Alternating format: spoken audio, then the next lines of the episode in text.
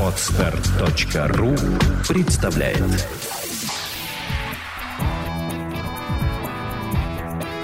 Александра и Андрей Капецки в лучшем психологическом подкасте «Психология, мифы и реальность».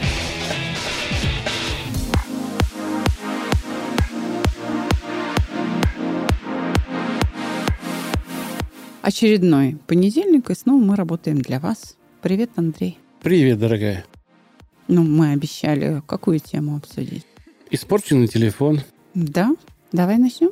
Давай сначала, как всегда, примем э, за основу какое-то понимание этого слова. Что такое испорченный телефон? Я думаю, что ты имел в виду проблему недопонимания. Когда черт свое, бог свое. Ты мне про Фому, я тебе про Ерему.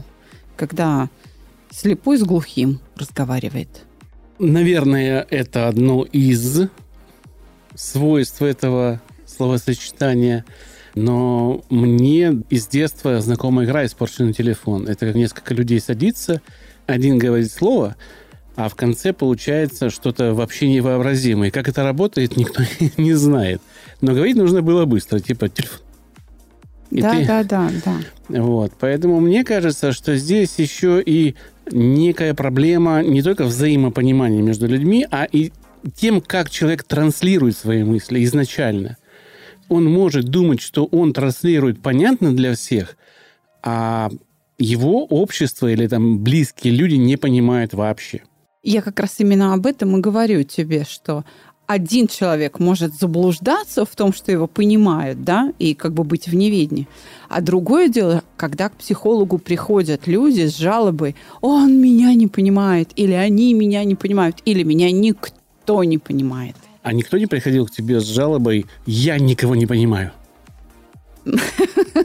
Это редкая жалоба, но она есть. Знаешь, я никого не понимаю, так говорят люди очень умные. Вот если такой вопрос поставлен, я сразу начинаю спрашивать, сколько у вас образований, кем вы работаете. Так говорят люди прям очень образованные, честно. Тогда получается, что их э, общение с миром строится на их когнитивных умственных способностях, которые выше среднего. Да. И за счет этого они не понимают просторечия. Да, им сложно. Э, им сложно понять, как можно пользоваться такими смыслами, которые непригодны к использованию. Ну, это общий смысл жалоб. Тяжело жить таким людям на самом деле. Да, это правда. А как, подожди, а как же они минули стадию развития, когда эти простые конструкты были в их жизни. А почему ты решил, что они миновали эту стадию? Ну, потому что Нет, в памяти... они, они не миновали эту стадию, но просто уже они ее прошли, и вот это вспомнить то состояние бывает затруднительно или даже нежелательно. Когда Чувствовать выходит... себя глупо. Я делаю глупый вывод, наверное, да? Поправь меня. Но в моих глазах эти люди будут обидчивы.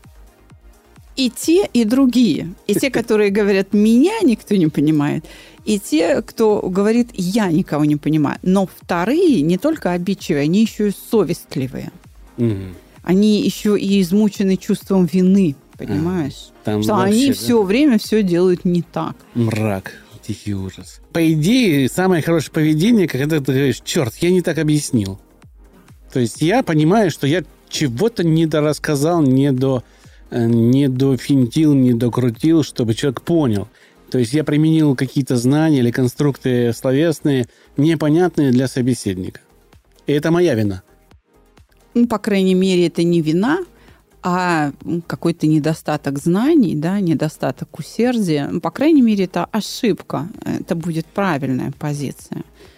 А можно отнести к испорченному телефону, допустим, такие случаи, которыми, с которыми ты сталкиваешься очень часто, и, в принципе, они тебе знакомы, когда человек говорит, ну, он же должен меня понимать на лету, он же должен знать, что я думаю. Это испорченный телефон? Да, да, это он. У меня такой вопрос к тебе. Ты не устал мне вопросы задавать? Я же от народа. Конечно, нет. А Ты должен был устать. Нет. Я тебе объясню. Напоминаю. Теперь вопросы задаю я. А, ладно, хорошо. То есть у нас поменялась власть, что ли? А я не заметил. Да. Нет, как это ты не заметил? Ты на это согласился еще в начале, перед тем, как записать первый а, свой камбэк а, на подкаст. Да. Ну, хотел вот как-то так незаметно, ну ладно. Хорошо. Власть поменялась, ладно, соглашусь. Идем дальше. Конечно, проблема недопонимания известна с давних времен. И, конечно, это проблема несоответствия понятий. Ты только что о ней сказал. Я имею в виду одно, а меня понимают по-своему. Мы часто слышим это в быту, в дружеских жалобах друг другу, да, на кухне, когда а, общаемся, там, или наши дети с кем-то из друзей общаются, или даже с нами когда двое, например, спорят, и третий вмешивается в качестве примирителя со словами «нет, нет, ты его не так понял, он имел в виду другое». Вы просто о разном. И э, дальше начинается процесс э, соотнесения понятий, чтобы они соответствовали. Это было замечено очень давно. Европейцы получили это в качестве исторических документов еще из времен античности и Древней Греции, где появилась риторика. И риторика, баталии не начинались до тех пор, пока игроки или там оппоненты не устанавливали понятия. Очень важно, чтобы одно и то же слово мы понимали одинаково, то есть вкладывали в него идентичный смысл. То есть уборка у женщины и уборка у мужчины – это две разных вещи. Ну, Поясни. А, ну, потому что когда мужчине говорит «уберись», или он решает убраться, это сводится к чему? Носки в стирку, рубашку, которую ты носил один день, можно повесить на плечики, пропылесосить у себя в комнате, быстренько подмести коридор и все. И на этом он сделал подвиг, по идее. Я и сам такой. Женщина убирает по-другому. Для нее уборка – это наведение чистоты и порядка в доме. Это чтобы нигде не было пыли, кастрюли были все чистые, все лежало по своим местам, везде было чисто. Обувь стояла на своем месте, все висело из одежды на своем месте, все баночки, скляночки стояли на своих местах. И к вечеру, когда это все, красота вот эта наведена, женщина говорит, все, я убралась. Поэтому понятие уборка для меня и тебя – это разные вещи, да? Так же, как и понятие создания подкаста. Для тебя это посидеть за микрофоном и поговорить о чем-то. Для меня это еще обработка файла, чистка, компрессинг и все-все, что там обычно я делаю, да? Может быть, пример с уборкой не очень удачный, потому что сейчас э, мужские и женские роли, особенно то, что касается домашнего хозяйства, сильно перемешаны. И часто именно женщина ведет себя как грязнуля и неряха, а мужчина из-за этого с молодой женой ссорится, потому что он моет посуду, потому что он пылесосит каждый божий день, я таких знаю, который утром встает, и пока он не пропылесосит, потому что в доме есть кот, у которого на лапах наполнитель, и, ну, в общем, и так далее, да, он не может зайти на кухню, а он хочет ходить по квартире босиком. Понимаешь? Вот тогда в его это понимании чистый дом. Но, например, говорить о том, что такое красиво, вот это красиво, вот это некрасиво. Это вот и, и есть то самое недопонимание. Слово одно, да, и вроде бы предмет обсуждения один, а подразумевается разное. И вот здесь как раз говорят о том, что о вкусах не спорят и так далее. Но ведь в быту у нас возникает очень много э, моментов мелких, в которых мы даже не пытаемся установить понятие. Например, сделай нормально. Говори нормально. А что такое нормально? Вот что ты имеешь в виду? А, понимаешь, мыслить общо легче, чем мыслить конкретно. Записаться на бесплатную консультацию можно и даже нужно на сайте mospsycholog.ru Знаешь, когда у нас на даче происходит какая-нибудь там а, деятельность по вскобке огорода и так далее, мы можем говорить общо. Почему? Мы команда. Каждый из нас знает свои роли, и нам уже не надо объяснять, кто что должен сделать. Я просто выглядываю из-за парника и кричу «давай!» И всем понятно, кто чего давай, куда давай. Абсолютно в деталях. А в самом начале нам требовалось много времени для того, чтобы даже поругаться удавалось, для того, чтобы объяснить друг другу подробно, кто что должен делать. И вот когда привычка сформировалась, мы можем уже подняться на какой-то более общий уровень, и тогда понятие «сделай нормально» всеми одинаково воспринимается. И нет ошибок, и нет того самого недопонимания. То есть, по сути, мы выстраиваем некую, некую модель коммуникации в очень узком обществе, да, ну вот, грубо говоря, я, ты, дети, в, в которой основные вещи, которые мы делаем, оговорены, как это делается, испробованы на оп- опытным путем, и нам уже это понятно. А что делать с тем, когда поступает новый вводный? Ну, опять налаживать связь. И опять приводить в соответствие смысл – и способ понимания. Когда устраняется проблема недопонимания, когда устраняется испорченный телефон, сокращается время на коммуникацию. Это очень важное преимущество. Поэтому проблема недопонимания, она стоит абсолютно у всех. В семьях она стоит остро, и ее приходится решать ежедневно. То есть, получается, вот этот э, ком проблем у многих э, молодых семей, он начинается с очень маленькой и простой вещи. Это непонимание в простых вещах, что кто за что отвечает, кто что делает, что нужно делать конкретно при этом слове. Да? Каждый... Что вообще имелось в виду? Да. У меня складывается впечатление, что часто молодые семьи создаются по принципу соединение двух миров, которые в этой семье остаются двумя мирами, не соприкасаясь друг с другом, кроме, не знаю, там, еды, секса, каких-то животных желаний. И это беда, потому что семья – это единая такая мини-культура, которая должна дальше вырастить следующего индивидуума, который будет этой культурой оперировать. И если потеряна смысловая нагрузка внутри семьи, то они не смогут вырастить ребенка нормального или правильного, или, не знаю, культурного, воспитанного. Нет, а... они его каким-то вырастут. Вырастет. Но, да, э, он, конечно, вырастет. Но вопрос в том, какую культуру он будет дальше передавать. Поэтому здесь надо говорить не о том, что потеряны смыслы, вот слово, глагол потерянным лучше не употреблять. Они должны быть созданы там и укреплены. Потому что если создана живучая культура, то человек, выходящий из семьи, он будет что делать? Он копирует, и он переносит дальше эту культуру. Он начинает, культура этой семьи размножаться. То есть еще одна копия вышла, да? И это будет именно так, если культура живучая. Если человек счастливее стал в этой семье. Вот почему важно полезные смыслы закреплять. А это без взаимопонимания не происходит. Поэтому, когда ты говоришь, проблема в семьях начинается с недопонимания, не само недопонимание является вот этой проблемой.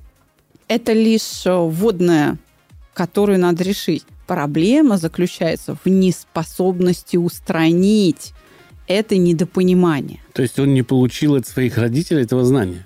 Выходит так. Навыка что или навыка, способности. способности. Здесь дело не только в знаниях. Здесь нужна способность преодолевать недопонимание. А потом родители удивляются, что же мой ребенок такой несчастный. Да, и что... вроде мы дали и квартиру, и машину, и жена красивая, ребенок родился, а он ударился в алкоголь, бухает, ему жизнь не мила. Это еще даже не самое такое распространенное, самое распространенное явление. Вот, а когда ребенок ваш не имеет способности к налаживанию да, взаимопонимания, он просто одинок Столько было романов, но ни с кем семья не состоялась. А потом приходят эти 30-летние ко мне на прием и говорят, что меня никто не понимает. У меня ни с кем не получается наладить отношения. Что мне делать? Да, да, я в этом случае оцениваю сложность и принимаю решение отправить человека на тренинг – шаг себе, то есть в онлайн-формате, потому что там ничего сложного. Человек в более-менее приличном состоянии находится, и я могу работать дистанционно. Для него это безопасно и там, наиболее эффективно. Либо я вижу человека в очень разобранном состоянии, и тогда я понимаю, что никакой онлайн-формат не может быть использован, потому что это небезопасно. И тогда он остается на, да, довольно дорогостоящую услугу, но иной, индивидуальную я имею в виду в офисе, да, но иной услуги я ему предложить не могу, потому что будет хуже, а не лучше, потому что он не сможет удержать себя в нужном состоянии во время выполнения упражнений. Выходит, я сейчас подумал и сделал вывод, что отсутствие этого навыка, оно распространяется не только на личную жизнь, но и на всю остальную. Совершенно на общение верно. с друзьями, на общение на работе, на общение с начальством, на общение с партнерами, на общение просто с, с миром, с незнакомыми да. людьми, да. И я вдруг подумал, вот человек вроде как балагур. Я очень часто видел таких людей и представляю их себе прямо, вот как они себя ведут. Балагур такой, душа общества. Его огради от общения с людьми, потому что он туда вот этот негатив выбрасывает, троллит других людей, подшучивает, его, может быть, где-то за это любят. И он становится очень одиноким и грустным, и впадает в депрессию, потому что реализовать себя наедине с самим собой невозможно. То есть он не может. А это ведь именно то свойство, которое позволяет выстраивать коммуникацию с миром. Если ты умеешь выстроить коммуникацию сам с собой, тогда со всем остальным это сделать легко. И, собственно да. говоря, тренинг «Шаг к себе», он называется «Шаг к себе», а не «Шаг к миру». Потому да. что эта коммуникация самая важная и самая нужная человеку. Как ты можешь объяснить другим, что ты хочешь, что тебе надо, что хорошо, что плохо, если ты не понимаешь себя? Если у тебя нет ответа на эти вопросы. 8 сентября, мы уже говорили в прошлом выпуске, онлайн а, тренинг «Шаг к себе» стартует. Мы работаем а, среда, вечер – и суббота утро, или, ну, там, наверное, ближе уже к середине дня, потому что основная наша публика – это московский вот часовой поезд, центральная Россия. Кстати говоря, на этот тренинг умудряются приходить люди, и, ну, приходить как в Zoom-конференцию, да, и э, из Южно-Сахалинска, и из Сан-Диего, Калифорния, Соединенные Штаты у нас очень большая география. И, в общем, в одном случае день закончился, в другом он только начинается, как раз перед работой люди успевают. Итак, в основной массе этот тренинг рассчитан на а, работающих москвичей области на Центральную Россию, которые приходят в Zoom-конференцию позаниматься со мной, чтобы один будний вечер был занят и начало дня в субботу. В общем-то, за три с половиной недели, за семь уроков всего-навсего мы управляемся и делаем этот шаг себе. Да, человек начинает, понимая, что он хочет, чего он не хочет, вообще, что с ним происходит, начинает различать свои потребности. Поэтому то, что ты говоришь, давай я попробую просто ровно то же самое, только в других словах выразить. Мы действительно находимся в отношениях и строим отношения не только с внешним миром, но и с самим собой. Поэтому мы в прошлый раз говорили о параллельных мирах, да? Мы вынуждены, хотим мы того или нет, таковы правила игры. Природа-матушка нас поставила в это положение, и мы вынуждены по этим правилам играть. Мы вынуждены упорядочивать свой внутренний мир, потому что без этой внутренней стабильности коммуникация с внешним миром всегда будет неудачной. Почему? Она будет ошибочна. Я не буду понимать, что там происходит. То есть нужно сначала починить испорченный телефон, который, по которому ты общаешься с самим собой. Да. То есть вот эти наши желания и потребности, нужно их осознать, понять, те ли они, не те, полезны, не полезны. И тогда уже можно это переносить и на семью, и на мир, и на все остальное. И будет намного легче э, решать. Давай вот что обсудим. Часто непонимание ставят другим в вину. Я же начала выпуск с того, что приходят люди и говорят, меня никто не понимает, или он меня не понимает, или она, или они меня не понимают. И обвиняют в этом человека. Он тебя не понимает. Но есть хорошая такая русская народная мудрость. Может, ты не так сказал? Вот тебе и ответили не так это должно быть вопросом вторым. после того, почему меня кто-то не понимает. А ты задаешь вопрос этому человеку, который приходит к тебе, а вы спрашивали у человека, который вас не понимает, почему он вас не понимает? Конечно. И э, это является откровением для моего посетителя. Но давай продолжим рассуждение. Можно ли вообще ставить в вину непонимание? Ведь почему человек не понимает? Да, действительно, именно этими вопросами нужно задаваться. Но давай порассуждай, предложи какие-то варианты. Почему он тебя не понимает? Он не знает русского языка. Еще. Он владеет другим набором смыслов и слов, которые он понимает по-другому. Это другая культура. Да, Да, другая культура. Так, окей. Еще. Он не мой или глухой. Еще. Нет, смотри, он в твоей культуре, он понимает русский, он не слепой, не глухой, то есть э, здоровый в этом смысле человек. Это твой муж или жена, там дети, родители, братья, сестры. Но он тебя не понимает. Почему это может происходить? Еще. Затрудняюсь прямо ответить. Ну почему человек не может не понимать? Потому что а, он не хочет. Ну, просто не хочет А не понимать. хочет. Почему? Потому что это для него Да, да, да. насилие. продолжи. Насилие над собой. Совершенно верно. Смотри, человек может не понимать, потому что ему мешает переживание. Переживание может мешать. Боль душевная может мешать. А может мешать радость. Человек настолько счастлив, что он не понимает, что происходит что-то плохое. Понимаешь, он еще в эйфории находится, у него своя радость, и он, ну, он не видит твою боль, и там, он не видит, например, опасности. То есть эмоции а, могут искажать реальность. Эмоции могут тебя встраивать в нее, а могут выдергивать из этой реальности, из самой жизни. Поэтому нужно всегда проверять, в каком состоянии находится человек, которому ты пытаешься что-то объяснить. Это всегда нужно проверять. Человек может находиться в страхе, и поэтому он не понимает, что ты от него хочешь. Мы знаем, что стресс, вызванный уже неважно чем, например, в данном случае я говорю об эмоции страха, а, имеет э, три типа реакции. Всего-навсего. Мы на стресс реагируем всего тремя типами реакции. Бегство, нападение и оцепенение. Если ты внимателен к человеку, с которым ты разговариваешь, ты можешь распознать эти реакции. Человек тебя может не понимать, потому что он в оцепенении.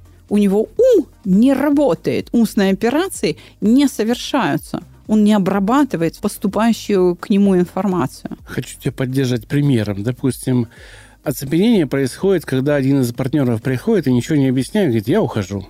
И человек, второй, который любит этого человека э, очень сильно, он в оцепенении. А тот, кто сказал, что я ухожу, начинает или пытается начинать объяснять, почему он уходит. И это объяснение уже не понимает этот человек, потому что он находится в шоковом состоянии.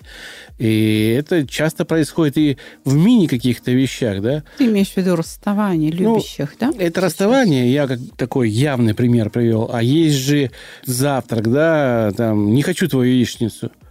И человек в шоке, почему? Объясни, то есть непонимание. Вот всегда ты ела, а тут не ешь. То есть что происходит? И человек значит, пытается объяснить, там, почему он не хочет, а другой в шоке стоит, потому что его обида уже... На самом деле все не так критично. На самом деле непонимание проявляется еще более изощренно. Тебе яйца пожарить? Да. Пожарил. Приходит на кухню и говорит, ты мне не то сделал. Ну, ты сказал пожарить яйца, вот тебе глазунья. Я глазунью не ем. Я хотел скрэмбл. Ну, или там что-то, омлет. Но вы же не договорились о способе жарки яиц. И вот, ну нет, э, ты меня не понял. Но как бы ты же не сказал, да? Вот и получается. На самом деле все именно вот так изощренно возникает. И вот здесь большое количество обид. Ты мне не, не так яйца пожарил, ты мне там не то мыло купил, ты мне там не досолил или переперчил. Масса-масса обид, которые сливаются в одно единое. Он меня не понимает, мы друг друга не понимаем, мы друг другу не подходим. Ищем следующего. Но следующий человек – старые проблемы. Тогда выходит, что слово «понимаем» нужно поддерживать словом «принимаю». Потому что есть мой образ жизни, которым я жил до этого человека, да? И когда появляется другой, мне нужно принять его образ жизни. И я привык солить много, а человек ест вообще без соли. Досолить я всегда могу пищу. Есть Мне нужно... одно. Есть, я тебя перебила, извини. Есть еще одно однокоренное слово. Словам понимание, принимание, внимание. Проблема-то здесь как раз в том, что мы не обращаем на что-то внимания, не придаем ему должного значения по причине того, что для, ну, мы не, не, не видим этого, да, и, соответственно, совершаем ошибку. И вот отсюда возникает непонимание. Я, я к чему все это говорю? Да, э, ты, ты прав, и, в общем-то, твои примеры э, необходимы, но давай продолжим. Я начала говорить о том, что можно ли обвинять человека в том, что он не понимает. Нет. Значит, ты, ты также виноват. Если ты обвиняешь, что он тебя не понимает, тогда возьми свою вину, свою часть вины в контексте «ты плохо объяснил». Еще раз. Вот мы сказали о том, что в проблеме непонимания есть узловой элемент, да, это эмоциональное состояние того, кому ты пытаешься что-то объяснить. Но есть еще один элемент, не менее важный. Интеллектуальная сила.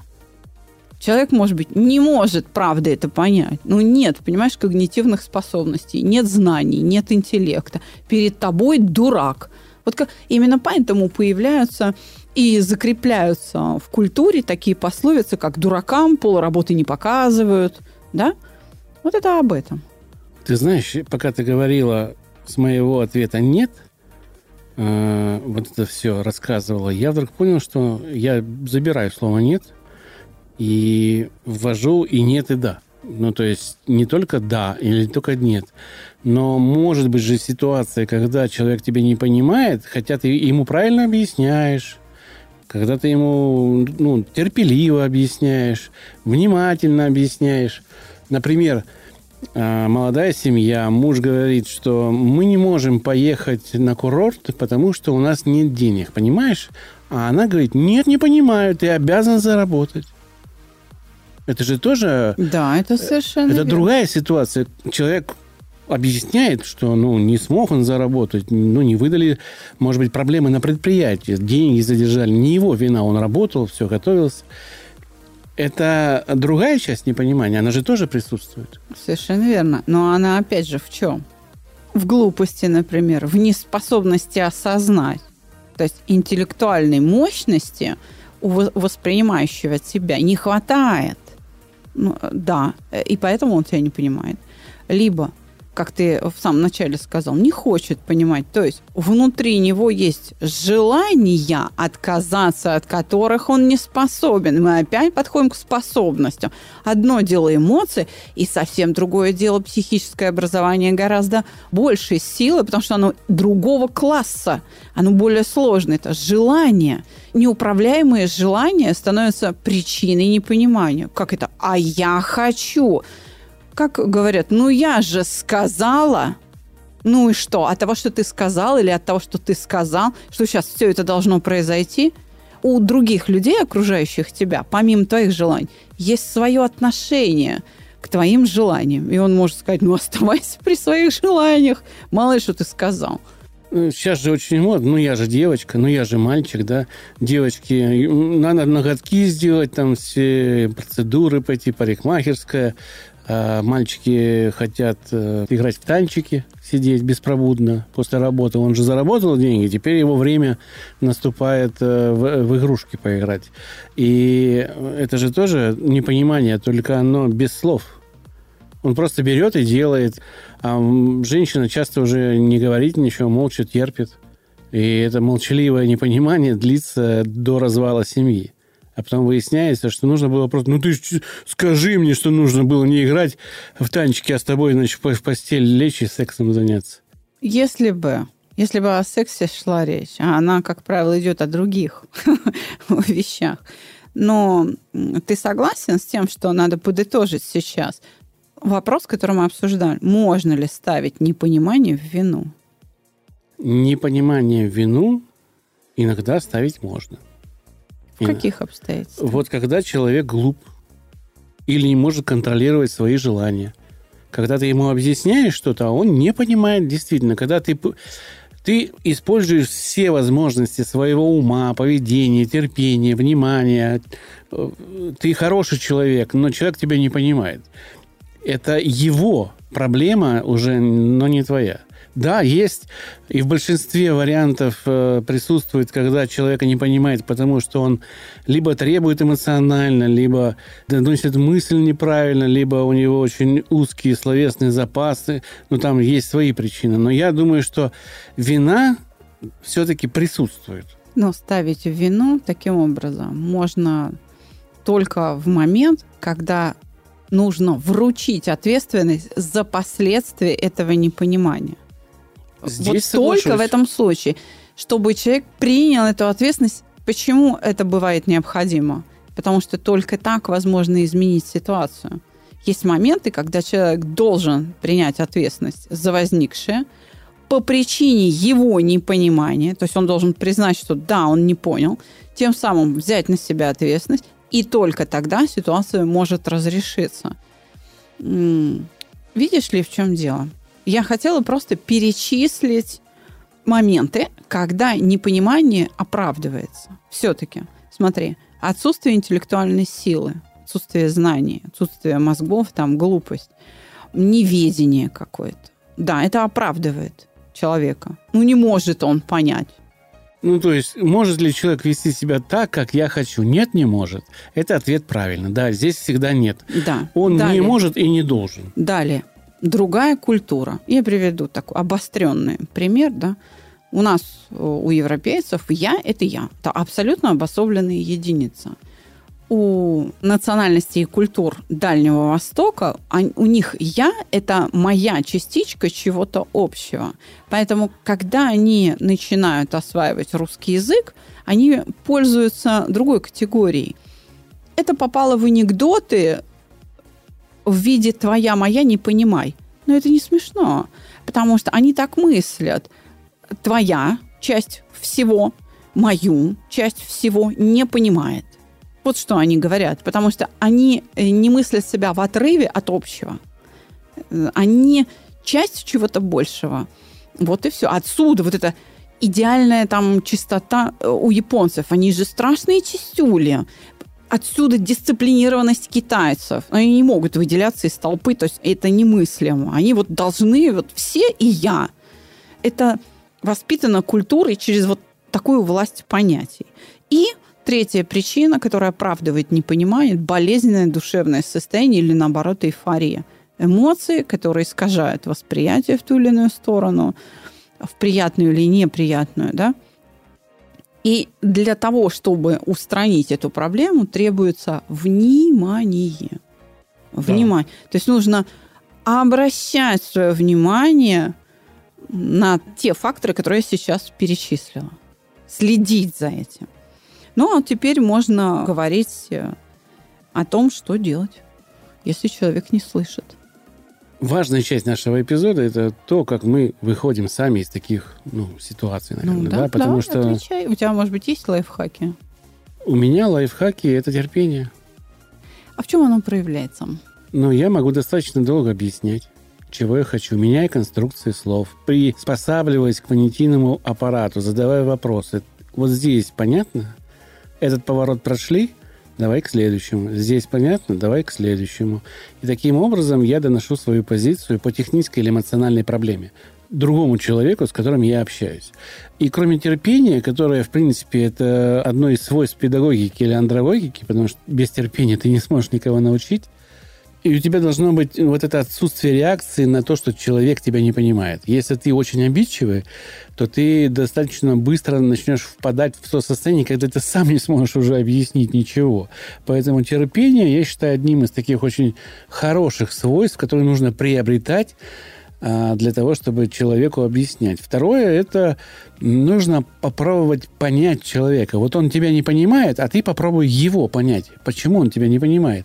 Поставь себя на его место. Приведенные в пример тобой вопросы не совсем пригодны для того, чтобы устранить проблему непонимания. Но вектор рассуждений верный.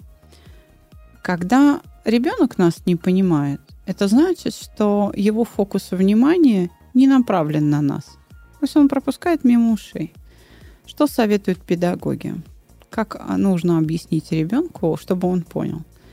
Э, выровнять плоскость общения, то есть присесть на корточки к нему, да, э, или посадить его на коленки и посмотреть в лицо, может быть, сказать прямо в глаза. Для чего? Для того, чтобы убедиться по выражению глаз в том, что он тебя воспринимает, что он сосредоточен, и он осмысливает текст, который ты произносишь.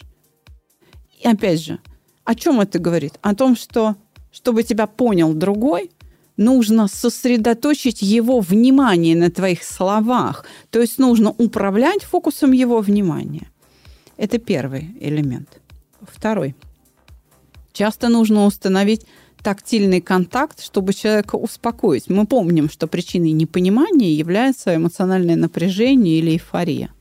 То есть человека в любом случае из отрицательного или из там, положительного состояния его нужно привести в какой-то абсолютный ноль, в какое-то нейтральное состояние, тогда он будет готов тебя воспринимать. Взять за руку, может быть, там, по этой руке погладить, похлопать по плечу, как-то просто подержать за нее. Ну, тактильный контакт. Кого-то, может быть, нужно обнять. Тогда он сосредоточится. Он переведет, опять же, свой фокус внимания на себя. И нужно следить за выражением лица, за выражением глаз, потому что лицо – это орган коммуникации между людьми по его выражению тебе абсолютно четко видно, он понял или не понял, дошло или не дошло, и как. Далее, да, действительно, ему надо задавать правильные вопросы. Не просто понял ты меня или нет, а нужно задавать такие вопросы, которые бы подтверждали это понимание. И спросить, а что ты понял, тоже недостаточно. Когда учитель вызывает к доске ребенка и просит назвать там закон Архимеда, ребенок может эту формулу произнести текстом. Словами он может выразить.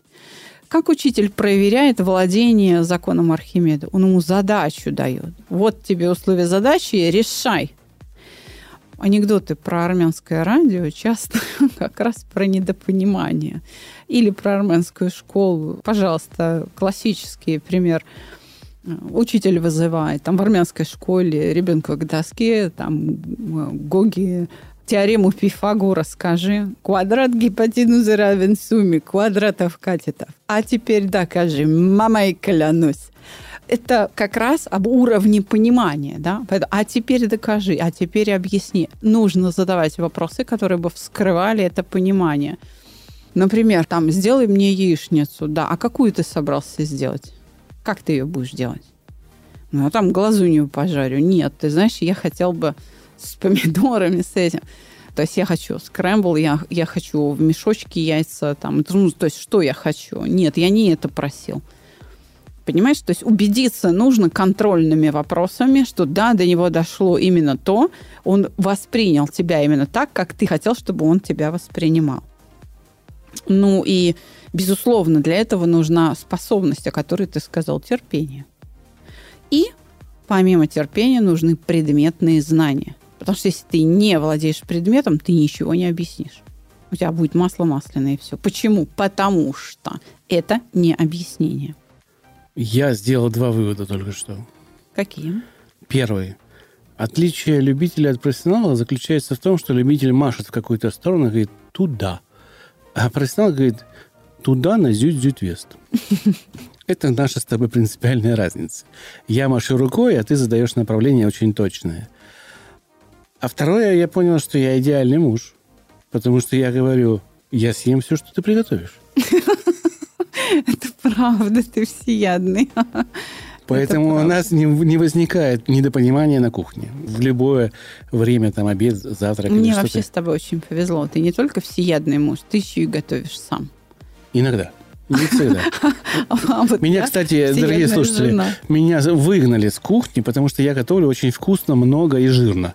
И мне сказали, кухня не приближайся, потому что мы все толстеем. Это правда, да. Дочка однажды разорвала тишину в квартире диким воплем. Кто пустил отца на кухню? С этого момента Андрей Капецкий туда не заходит. Не, я захожу. только с нашего разрешения. Да, только поесть, поесть да. захожу. Это правда. Ну что ж, я надеюсь, дорогие друзья, мы для вас разобрали проблему непонимания, показали ее важность, показали путь решения и дали, вооружили какими-то инструментами. Ну, конечно, мы не можем не пригласить на наш онлайн-тренинг «Шаг к себе», потому что мы проверили этот инструмент как лучший способ устранения недопонимания, потому что у вас на выходе с этого тренинга будет способность, необходимая для этого. А я хочу пригласить выпускников шага к себе и прошлых курсов, которые назывались по-другому «Чувство покоя» наших э, выпускников на тренинг школа мышления. Ну, это уже не тренинг, это большая программа. Это большая программа. Она полугодовая. полугодовая. Четыре урока в месяц по три часа. Она просто меняет ваш стиль мышления. Она подготовлена специально для этого. Наш результат, который мы хотим достичь, это чтобы ваш стиль мышления стал управляем вами, чтобы вы получали от него удовольствие, чтобы люди, которые с вами находятся, получали тоже удовольствие это упражнение на самопроектирование с измерителями. Знаешь, как работает школа мышления? Два э, выпуска уже было. Человек в самом начале проектирует себя. Я хочу через полгода быть вот таким человеком. Он это измеряет. Есть специальные средства, которые это измеряют. И дальше каждый месяц человек проверяет, он приблизился к тому, чтобы стать таким или нет. И на выходе в двух группах, два потока было завершено у нас – выяснилось, что все не только достигли поставленных перед собой задач, они действительно эти способности и качества приобрели, а даже они ушли дальше, они превзошли сами себя.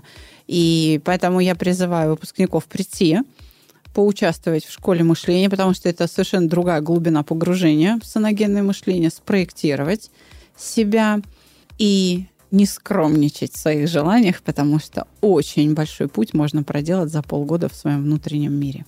А те, кто хочет присоединиться и пообщаться с теми, кто уже прошел чувство покоя, а получить ответы на какие-то свои вопросы, пожалуйста, пишите нам в Инстаграм, в Директе, или в ВК в личных сообщениях в сообществе, или в Фейсбуке в сообществе.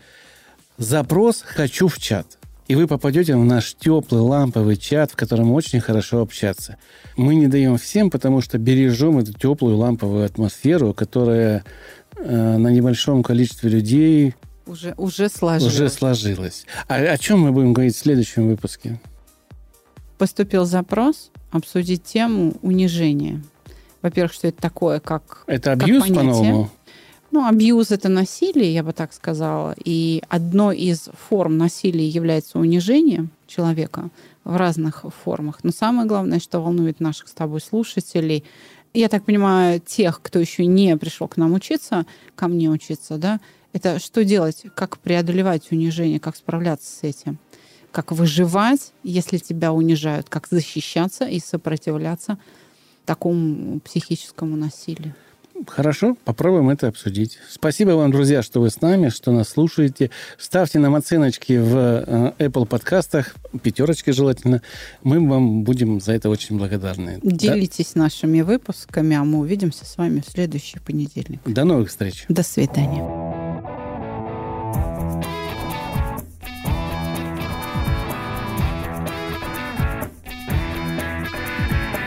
Психология, мифы и реальность. Слушайте каждый понедельник и четверг.